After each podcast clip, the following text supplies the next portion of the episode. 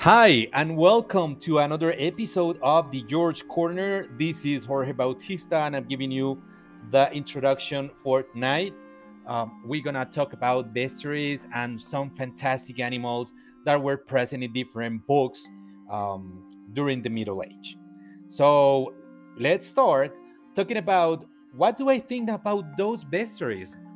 Well, they were pretty interesting because they provided some information to the you know to the population uh, in terms of that they use some metaphors to show what's going to happen when you are beyond the limit.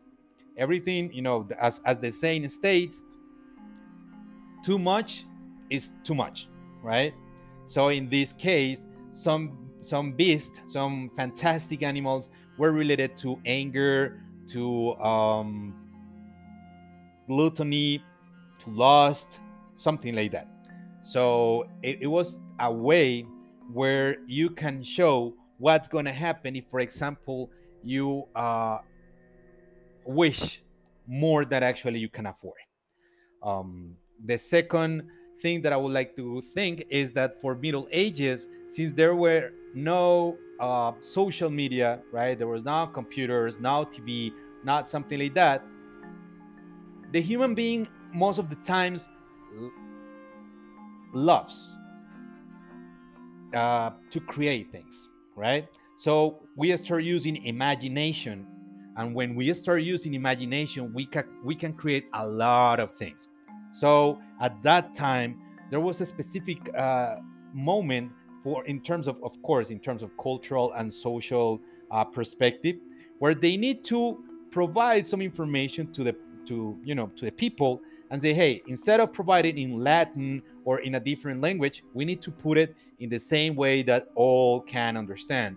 In that way for example we can say um, the representation of the uh, to be completely you know that you can have a lot of things right that we can get a lot of uh, everything that you wanted, even gold or uh, possess a lot of properties or something like that. We can represent it as like a dragon, but is did it didn't happen in in the Western culture. It happened also in the Asian culture, right?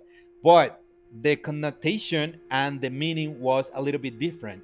Just to mention, for example, in our culture, demons are considered completely evil, bad. They they are um, projected as something that is completely wrong in the society, right? But what happened in the Asian society?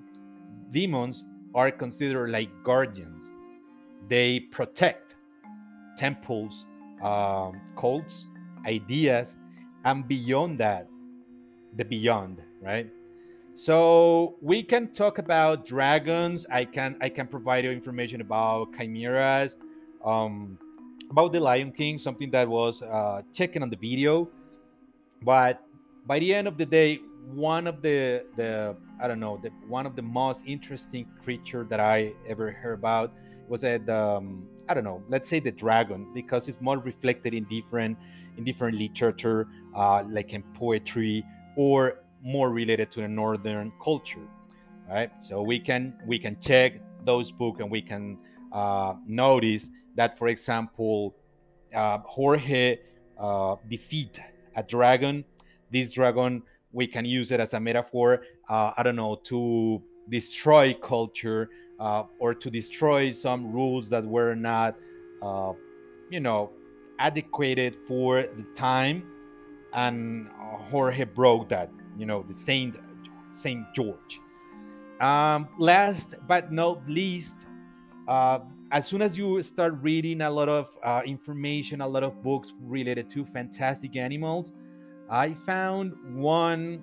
I don't know. I, I would say that one related to the passive anger, uh, because even though that some people can represent the dragon as the way that they can explode or something like that, there is always a part there's always like a character or a particular animal that can represent that specific um, mood right let's say uh, like the platypus for example um, uh, I don't know. I will put it like more, you know, more more friendly way.